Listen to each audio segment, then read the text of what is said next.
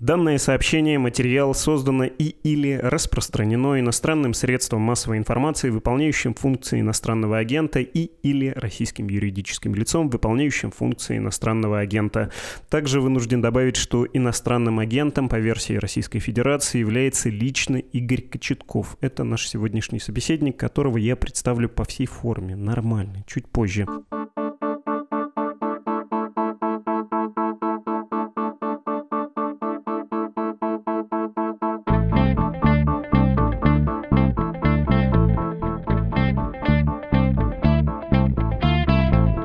Теперь, продравшись через эти наросты бюрократические, словесные, могу вам сказать по-человечески «Здравствуйте, у микрофона Владислав Горин, и вы слушаете подкаст «Что случилось?» о новостях, которые долго остаются важными.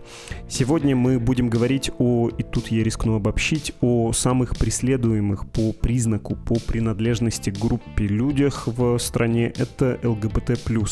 Есть такое очень нехорошее ощущение, что государство в шаге от всеобъемлющей криминализации социализации людей с, как это говорится на официальном языке, нетрадиционными ценностями. И точно не нужно объяснять, почему это плохо, но вот насколько плохо, хорошо бы понять. Тем более, что не только ЛГБТ-люди под ударом, и все аналогии трудно тут считать случайными, неуместными и беспочвенными. Вот-вот начнем наш разговор. Привет, это Полина Галуева и подкаст «Пустая полка». Здесь я рассказываю о круговороте там издата в природе, что за конторы раздавали туристам из СССР бесплатные книги, как советская власть расправлялась с писателями и распространителями литературы. А еще для подкаста мы вместе с «Постпостмедиа» и его главным редактором Ленор Горалик собрали воспоминания о том, как люди читали и распространяли самый там издат. Ищите пустую полку в вашем любимом приложении подкастов. Игорь Кочетков, правозащитник, ЛГБТК-активист. Сегодня с нами. Игорь, здравствуйте. Добрый день. Вы и эксперт в нашем разговоре, и действующее лицо в том, что происходит, и в некотором смысле, наверное, летописец вот этих бед, которые происходят с правами человека в России, в частности, с правами ЛГБТК людей или ЛГБТ. Плюс э, то, что сейчас творится. Законопроект, который, я думаю, мы еще упомянем, подразберем. Это все только с виду очередное нижнее из нижних дно, в направлении которых спускается российское государство куда-то в сторону преисподней? Или я драматизирую? Ну, понимаете, в том-то и дело, что как раз нынешнюю ситуацию, вот именно ситуацию с этими законопроектами, их было два за последний месяц, э, я скорее воспринимаю с легкой иронией, да, потому что в данном случае мы как раз видим, что сама по себе вот эта затея с пропагандой традиционных ценностей и запретом пропаганды нетрадиционных так называемых ценностей, она терпит поражение. Да, потому что даже в консервативной среде появляются люди, которые говорят, что данная затея совершенно не нужна, предыдущий закон о запрете пропаганды среди несовершеннолетних не привел к ожидавшимся результатам, скорее наоборот. И поэтому скорее это такие предсмертные судороги вот этой всей кампании вокруг так называемых традиционных ценностей. Но при этом мы должны понимать, что, конечно, ситуация с правами человека в России в целом и для ЛГБТ людей в России она не улучшается. Так же, как и все гражданское общество в России, ЛГБТ-люди, ЛГБТ-организации, они находятся под э, серьезным прессом сегодня. И, в общем-то, наверное, с осени прошлого года, 2021 года, государство взяло курс на такое полное уничтожение любого организованного движения, которое не подконтрольно властям. Поэтому ну, в этом смысле мы ничем не отличаемся от остального гражданского общества. А когда вы говорите про последние судороги предсмертные этой компании, это потому что, ну, знаете, как когда виноградный сок бродит, превращаясь в вино, бактерии, которые, собственно, сбраживают э, сахара, они сами и погибают, да, в этой среде. Из-за того, что дальше некуда ограничивать, э, компания заканчивается или по какой-то другой причине? Нет, потому что компания умирает, ну, потому что, что называется, тема не зашла. Ну, тут можно, знаете, начать с истории вопроса. Собственно, очередная кампания по продвижению так называемых традиционных ценностей и борьбе с нетрадиционными, она началась где-то летом прошлого года, когда появилась концепция национальной безопасности, утвержденная президентом. И там впервые, кстати говоря, продвижение, пропаганда нетрадиционных для России духовно-нравственных ценностей, в том числе отрицание семейных ценностей, было названо угрозой национальной безопасности. И именно, наверное, с того момента вопросами политики государства в отношении ЛГБТ-людей, в отношении вообще всего, что с точки зрения государства не соответствует этим самым традиционным ценностям, начали заниматься Следственные комитеты ФСБ.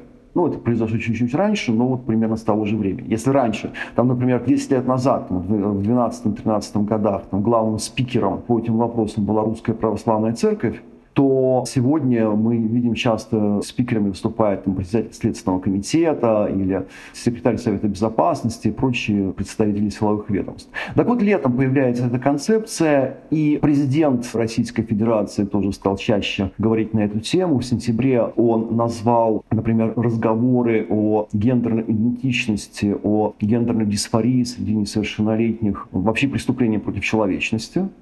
И когда он объявлял войну Украине, а фактически всему Западу, он также в качестве одной из претензий предъявил то, что Запад продвигает несвойственные России духовно-нравственные ценности.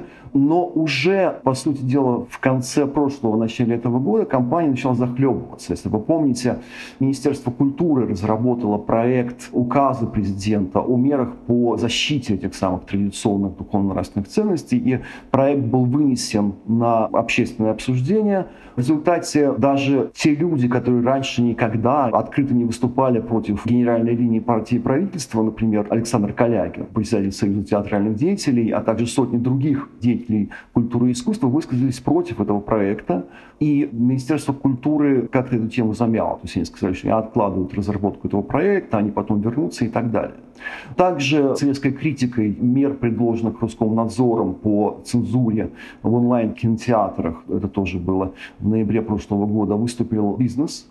И, в общем, даже после начала войны стало понятно, что тема не заходит, она не вызывает какого-то отклика живого у общественности, даже у той части общества, у которой раньше она вызывала этот отклик. И примерно после 9 мая даже Путин перестал на эту тему говорить, если вы заметили. В июне, 6 июня, законодательное собрание Севастополя вносит э, законопроект о запрете пропаганды нетрадиционных сексуальных отношений среди взрослых, условно так его назовем, который не вызвал вообще никакого интереса, например, федеральных СМИ. Там, ну, практически никто о нем не говорил. И э, Государственная Дума вернула этот законопроект, даже не начав его обсуждение. То есть тема явно не зашла. Поэтому я и говорю о предсмертных судорогах этой истории. Это, в общем, очень оптимистичный взгляд, и отчасти он какой-то радостный, что ли, поскольку, ну, во-первых, э, строго инструментальный взгляд на эту компанию как на средство отвлечения, что ли, на средство такой медийной шумихи, под которой можно заниматься другими более серьезными сущностными делами и, ну, в общем, манипулировать общественным мнением. И если вам кажется, что этот инструмент не работает, его не будут применять и живых людей мучить, то это очень здорово. Хотя, ну вот вы вспоминали историю, я тоже вспоминаю историю, и когда черчу вот эту линию в Новой России, где на государственном уровне стали преследовать ЛГБТ-людей, я бы сказал, что, в общем-то, это одна из первых групп граждан, которую, во-первых, скопом по признаку стали ограничивать в правах, на самом деле преследовать. Во-вторых, что, ну, на мой вкус до сих пор этот вектор идет куда-то в сторону полной криминализации и без одной минуты советская власть, статья за мужеложество, хотя кто-то скажет, что советская власть хотя бы женщин, да, не преследовала, еще можно и с тоской вспомнить тогдашние уголовные нормы. Ну, то есть, простите, что еще раз вас об этом спрашиваю, этот оптимизм меня правда поражает. Вам кажется, что хуже не будет? Я вообще не склонен рассуждать в таких категориях, будет хуже или будет лучше, потому что мы все в конце концов умрем. Да, вот это неизбежно. Будет хуже. Поэтому мне интереснее, знаете, обсуждать какие-то конкретные вопросы конкретных законов, э, общественного мнения и других явлений. Вот если позволите, вы подняли два вопроса. Во-первых, о криминализации, о связи запрета пропаганды с криминализацией. И вы не первый, кто об этом говорит, что еще один шаг и все, дальше криминализация. Здесь тоже нужно посмотреть на реальность. Да, реальность такова, что Россия далеко не единственная страна в мире, в которой существует похожие похожие законы, законы о запрете распространения информации об ЛГБТ-людях в частности. Сейчас 18 стран мира, где есть такое законодательство, прямо запрещающее. И почти во всех из них такие законы появились после 2010 года, как и в России. А в этом смысле мы не уникальны. Нигде, ни в одной из стран мира за этими законами не последовала криминализация. Подобные законодательства, например, существуют в Венгрии и в Литве. На региональном уровне такие нормы существуют в Польше. Понятно, что Россия это не Венгрия, не Литва и не Польша, но тем не менее нет вот этой связи между запретами на распространение информации и криминализацией. Понимаете, тут в принципе объекты регулирования другие. То есть в одном случае это свобода самовыражения, в другом некие конкретные сексуальные практики. И если мы говорим о России, то социологи уже давно выявляют два разных тренда за последние 20 лет, которые существуют. С одной стороны, это усиление терпимого отношения общества в отношении ЛГБТ-людей, в отношении гомосексуальных, бисексуальных отношений. А с другой стороны, восприятие Запада как место, где вот господствуют гомосексуальные отношения, где господствует моральность и безнравственность. И если, например, еще 10 лет назад, раньше, даже российские лидеры, тот же Путин, когда говорили о недопустимости пропаганды гомосексуализма, как они это сначала называли, упоминали все-таки проблемы демократии, какие-то внутрироссийские политические проблемы, то сегодня они уже даже об этом не говорят. Вот этот тезис, это пугало пропаганды, оно используется для того, чтобы каким-то образом отделить Россию от Запада. Что вот есть безнравственный разлагающийся Запад, а есть Россия, которая хранит свои традиционные ценности и может стать мировым центром защиты этих самых традиционных ценностей. То есть этот жупел пропаганды, он используется для разжигания антизападных настроений даже не столько гомофобных настроений как таковых. Это как бы одна история. Другая история заключается в том, что за последние 10 лет мы сами не заметили, как изменилось российское общество. Да, оно меняется, хотя может показаться, что этого не происходит. Ну, во-первых, смотрите, в процессе принятия, после принятия вот этого законодательства о запрете пропаганды среди несовершеннолетних, вместо как бы закрытия этой темы, вместо как бы вычеркивания самого существования этого ЛГБТ-людей в России из публичной повестки, эта тема стала одной из мейнстримных на самом деле. До 2013 года, собственно, она интересовала только ЛГБТ-активистов и какую-то очень узкую группу таких таких вот православных радикалов или исламских радикалов, которые всячески призывали статью вернуть, и пропаганду запретить и ввести за нее уголовную ответственность и так далее. После 2013 года, во-первых, тема стала обсуждаться всеми, начиная там, от президента, заканчивая домохозяйками. ЛГБТ-сообщество само стало в стране более открытым. Если общим местом, общим убеждением для ЛГБТ-людей в России до 2013 года было то, что лучшей гарантией безопасности для них будет закрытость, будет именно молчание о своей сексуальной ориентации или гендерной идентичности, то начиная с 2012-2013 года, например, самой популярной темой запросов в психологические службы ЛГБТ-организации, я это точно знаю, работал в них, стала тема «Как сделать камин-аут». камин стал общем обычным делом, в том числе и для публичных известных людей. Ну, не совсем еще обычным для публичных, но тем не менее это явление вообще появилось в России. И не случайно, что 18 июля, в день внесения известного законопроекта о Станина и других э, в Государственную Думу, первая ракетка России совершила камин А до этого были и другие случаи. И меняется общественное мнение. Особенно сильно оно меняется среди самой молодой части россиян, по данным ВЦИОМ, казалось бы, совершенно официозная социологическая служба, в 2020 году 63% россиян в возрасте от 18 до 25 лет считали, что никакой пропаганды нетрадиционных сексуальных отношений не существует, а ЛГБТ-активисты и активистки не преследуют никаких э, деструктивных целей. Кстати, те самые несовершеннолетние, они были в 2013 году несовершеннолетними, которых вот тот закон якобы пытался защитить. То есть на сегодняшний день мы видим, что общество меняется совсем не в ту сторону, в которой хотели бы его изменить наши консерваторы.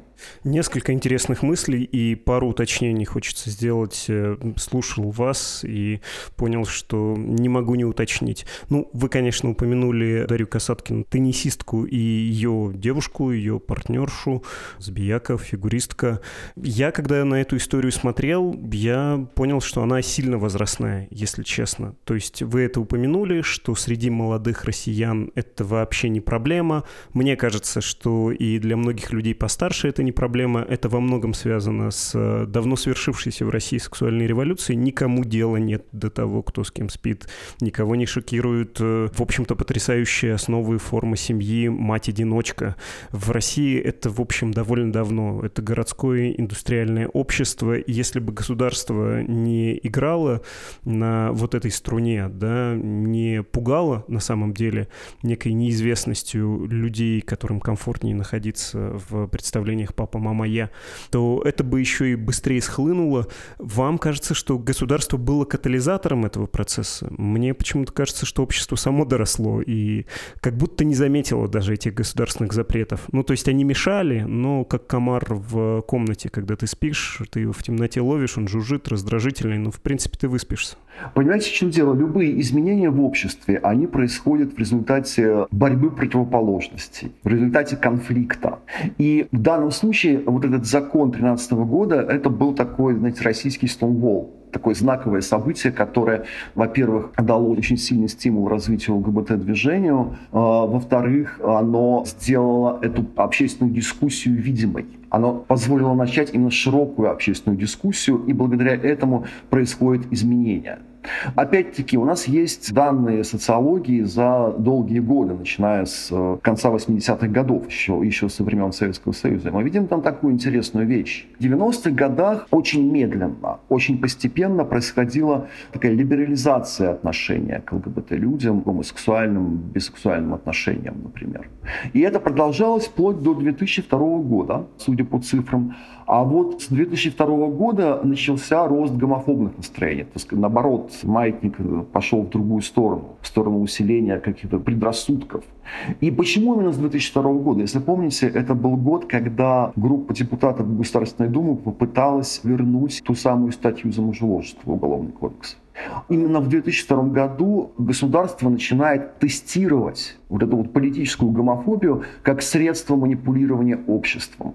И вот этот тренд на усиление гомофобных отношений, он продолжается до 2015 года, а потом все пошло в обратную сторону.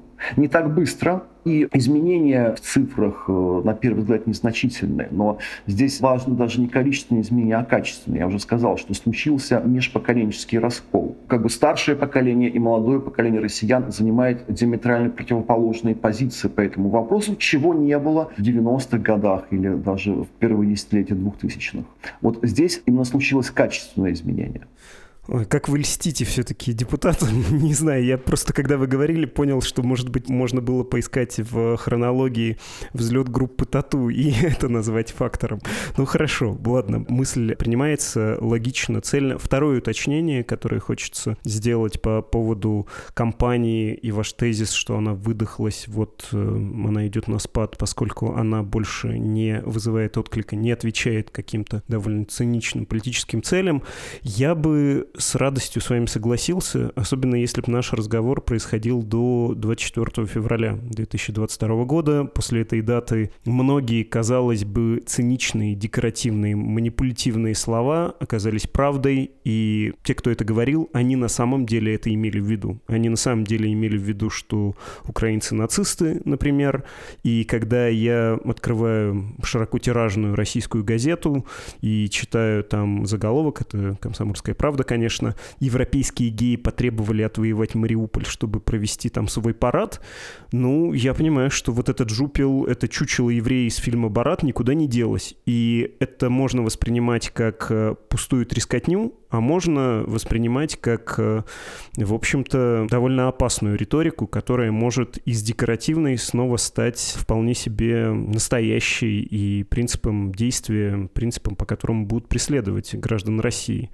Не знаю, достаточно ли прозрачно я выразил мысль, но я к тому, что можно было долгие годы смеяться над э, шоу про Украину и думать, что это все спектакль, а спектакль оказался иммерсивным. Так и тут. Почему вас э, ну, не ужасает угрожает, что ли, использование этого жупила? Не видите ли вы в этом опасности?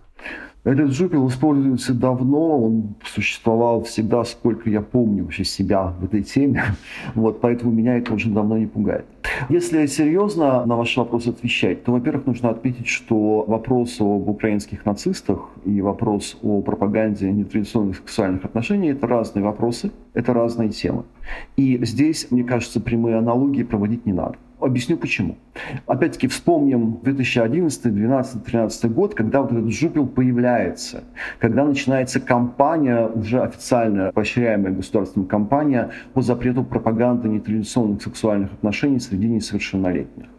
Это все происходило на фоне очень серьезного внутриполитического кризиса, на фоне массовых протестов.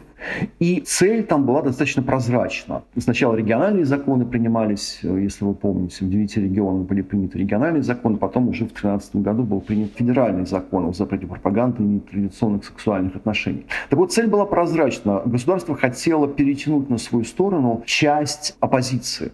Оппозиция в 11-12 годах была объединенная, она включала в себя либеральную и националистическую часть. Эта националистическая оппозиция была очень гомофобна, она вот как раз была очень за традиционные ценности, но против действующей власти. И вот тогда появляется эта идея запустить этот тезис защиты традиционных ценностей для того, чтобы эту националистическую часть от оппозиции отколоть. И это удалось, по большому счету, потому что как раз именно активные националистические группы были очень активны, опять-таки, в проявлениях насилия по отношению к ЛГБТ-людям и проявлениях своей поддержки открытой, такой циничной в 12-13 годах. Как только в конце 13-го, начале 14 года началась эта история с Крымом и с Донбассом, то есть появилась эта внешнеполитическая повестка, появился видимый для государства и для определенной части российского общества внешний враг, гомофобная пропаганда, она не то что исчезла официально, ее уровень значительно снизился. То есть если мы считаем, что целью государства здесь является мобилизация своих сторонников, мобилизация общества против неких внутренних, внешних врагов, то вот эта внешнеполитическая история про Украину, украинских нацистов, она гораздо более выигрышна для властей, чем тема ЛГБТ. Тут это надо признать. Кроме того, посмотрите, каковы сейчас идеологические цели государства. Очевидно, что это создание картинки единого общества, которое сплотилось вокруг государства в тяжелую годину. И любые темы, которые эту картинку разрушают, они будут государством купироваться всячески. И вот неожиданно оказалось, э, действительно достаточно неожиданно, в том числе для меня, оказалось, что тема запрета пропаганды, тема усиления каких-то репрессий в отношении ЛГБТ-людей стала не объединяющей для сторонников нынешней российской власти, а наоборот раскалывающей их. Но вот я уже сказал, что для этого существуют объективные причины. Есть как минимум межпоколенческий раскол в обществе по этому поводу, которого не было в 2012 году. Теперь вспомните, когда Путин встречался с лидерами фракции Государственной Думы после окончания весенней сессии, за что он их благодарил? Он их благодарил за единство, за дружную работу, за то, что они забыли свои разногласия. А сейчас мы видим, что после внесения вот этих законопроектов о запрете пропаганды нетрадиционных сексуальных отношений депутаты Государственной Думы начали друг друг с другом ругаться. Они не просто дискутируют, они именно ругаются публично. Это не то, что, я думаю, приветствуется сегодня со стороны той же администрации президента, и поэтому это еще одна причина, по которой я считаю, что они постараются этот вопрос аккуратно замести под ковер. На всякий случай справочно скажу, этот законопроект, который принят и в прессе его называют о запрете пропаганды нетрадиционных отношений для всех возрастов, на самом деле это поправки в закон об информации, информационных технологиях и о защите информации. Там список информации, которую государство считает невозможным распространять, относится дискриминация, призывы, точнее, разжигание ненависти и вражды по принципу расы, пола, национальности – и разные другие штуки, включая, как-то не парадоксально сейчас звучит, призывы к разжиганию войны, ну и вот туда вписать пропаганду нетрадиционных отношений, отрицание семейных ценностей, очень странные формулировки. Там инициаторы иск ПРФ «Справедливой России» ЛДПР, хотя единороссы, включая Володина, председателя Госдумы, говорили, что, ну, наверное, да, можно было бы такое принять. У вас прогноз скорее обратный, хуже не будет. Хорошо, это уже радует. Давайте, может быть, напоследок еще немножко обратимся к истории, вернемся на полшага назад, чтобы понять э, вот эта кампания, финал, который вы прогнозируете или фиксируете, как она повлияла на наших с вами сограждан, на людей из ЛГБТ плюс сообщества, потому что то, что для Кремля циничный расчет и некая игра, манипуляция, в общем, перепахала, переехала многие жизни, многих людей. Я, конечно, много лет слежу за сюжетом, связанным с подростками, с детьми, с э, проектом Лены Климовой, когда она детям-подросткам объясняла, что такое с ними происходит, давала информацию, которую они не могли нигде получить больше, тем более в школе. Такая стигматизированная тема, а ты в уязвимом возрасте, когда ты подросток, тебе нужно как раз человеческим языком рассказать, что с твоим телом, что с твоим мозгом. И если ты не такой, как все, то ты еще более уязвимым становишься. Ну и по взрослым это тоже проехало. Можете оценить ущерб, нанесенный гражданам России?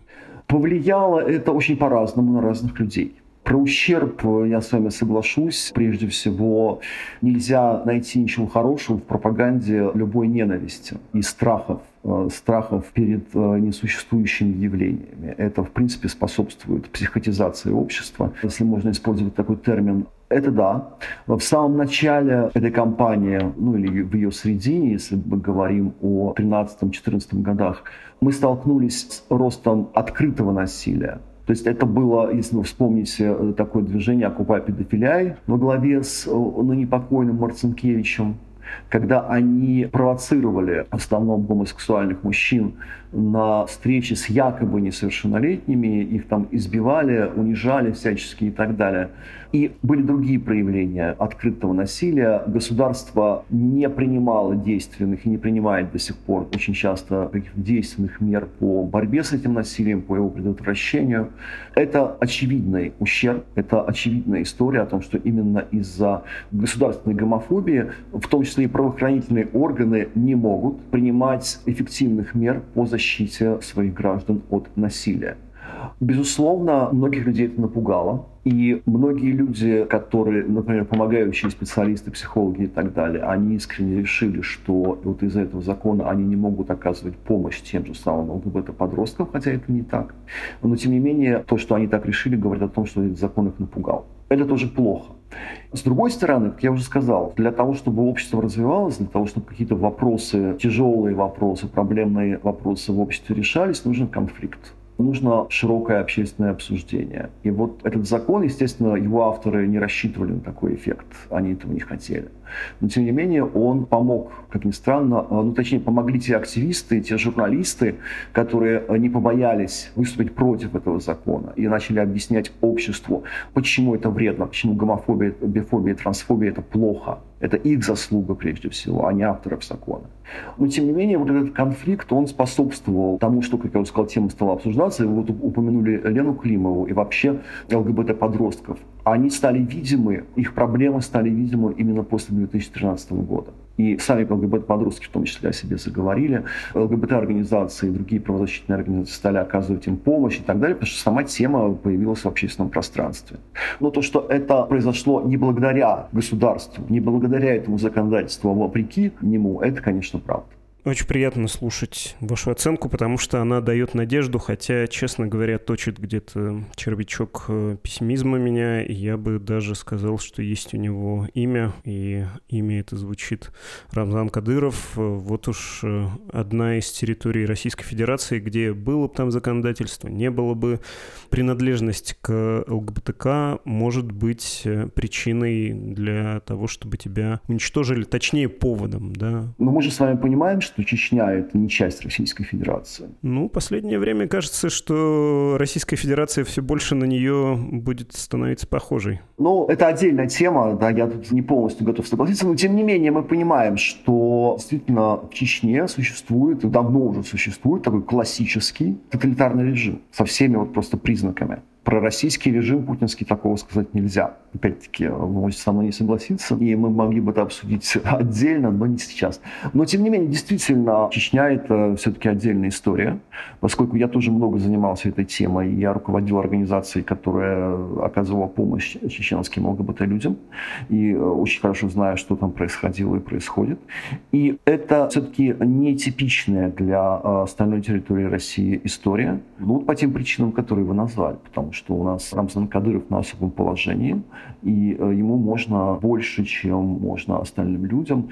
И еще одна причина, наверное, того, что произошло в Чечне, это то, что даже среди правозащитников долгое время считалось, что для Чечни это не та тема, которую можно обсуждать что если мы будем открыто говорить о существовании ЛГБТ-людей в Чечне, если мы будем говорить о необходимости вообще что-то сделать для их безопасности, для оказания им той помощи, которая им требуется, то мы тем самым оскорбим чувства чеченцев, там вообще никакая работа правозащитников будет э, невозможна. Это оказалось ошибкой, Именно потому, что тема замалчивалась, у Рамзана Кадырова появилась возможность говорить о том, что в Чечне геев нет, как и лесбиянок и трансгендеров. Именно поэтому стало возможно то насилие, которое мы наблюдаем там, ну, вот активно уже наблюдаем с конца 2016 года. То есть именно отсутствие обсуждения проблемы приводит к ее эскалации, к ее усугублению, вплоть до таких вот эксцессов. Спасибо большое, Игорь. Вам спасибо. Это был Игорь Кочетков, правозащитник и ЛГБТК-активист.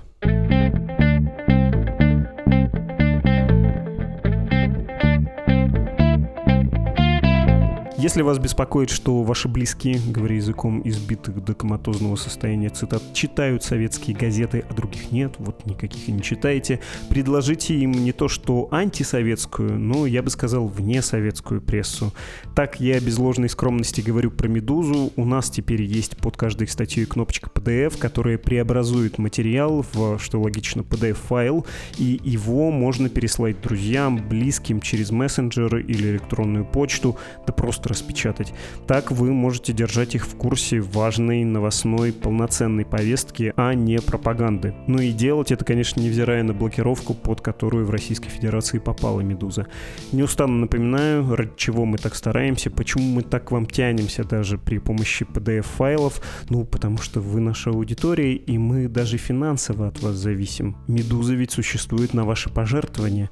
Поэтому, пожалуйста, если вы еще не оформили особенно регулярное пожертвование, заходите, пожалуйста, на страничку support.meduza.io, там по-русски, или save.meduza.io. Это по-английски и скорее не для вас, а для ваших друзей и знакомых, которые по-русски не читают, не очень хорошо понимают или вовсе не понимают, но хотят поддержать свободу слова в России. Помогать Медузе финансово все еще законно в Российской Федерации, хотя с родины мы можем принимать только платежи в криптовалюте, зато из-за границы никаких ограничений, как вам удобно, карточки, криптовалюта, все что угодно.